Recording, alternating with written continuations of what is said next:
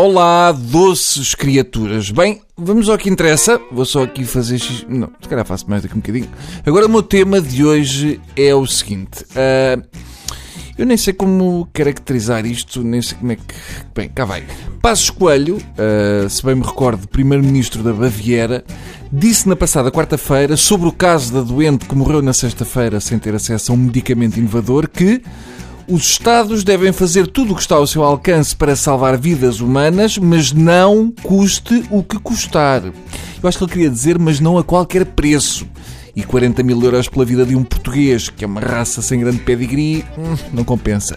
Se o português pesar 100 quilos, isto sai a 400 euros o quilo de salvação do português. Portanto, nem o lavagante vai para isso. Eu estava convencido que o primeiro dever de um Estado para com o seu cidadão era proteger a sua vida. E são vários os exemplos disso. Se um magote de juízes tiver problemas em Timor, é capaz de se gastar umas boas massas a ir buscá-los. Se um barco com portugueses se afundar ao largo da costa, naturalmente e sem olhar a custos, são gastos milhares em busca de sobreviventes e depois mais milhares à procura dos corpos dos que não sobreviveram. No entanto, se um português estiver a morrer com hepatite, a ordem é, atenção que ainda são 40 mil biscas para ele não bater as botas, portanto, se calhar não compensa.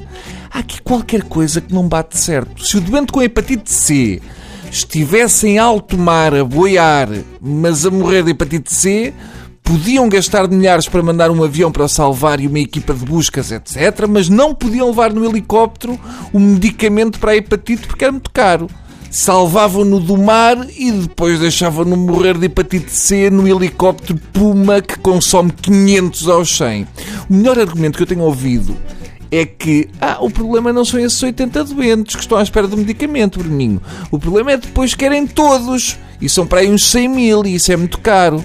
Exato, as pessoas abusam logo, de facto. Vêem os outros vivos e também não querem falecer, não é? Isto de não querer morrer não pode ser para todos, mas é muito esperta a lógica do vir dizer que há 100 mil portugueses e não se vai gastar tanto dinheiro só para salvar o equivalente a Santarém em Tugas. Custa-me entender como é que este governo, formado por partidos que estão no estado em questão, em termos de sondagens, não se importarem que 1% da população do país possa quinar. Imagina que são todos do CDS. Pumba! Já o Portas não chegava aos 3%. Sinceramente, quer dizer, eu acho que há portugueses a mais, mas isto de decidirmos quem fica ou vai para o além em função do que custa ao Estado era coisa para, por exemplo, dar uma eutanásia completa a quem nos governou nas últimas décadas. Faz muita comichão no fígado que um governo que, por exemplo, é contra a morte assistida de pessoas que desejam morrer, seja a favor da morte por falta de assistência a pessoas que desejam ficar vivas. Irrita um bocadinho pensar que estamos num país onde uma pessoa que esteja a morrer de hepatite C e que precisa de um medicamento para lhe salvar a vida, como o país não tem dinheiro para a salvar, resta-lhe a esperança final que lhe saia um Audi de borla num concurso promovido pelo Estado. É mais ou menos o mesmo preço e no stand alguém lhe troca o A6 2.0 TDI por duas embalagens de Sofos Bovir. Está bem? Que cambada. Adeus.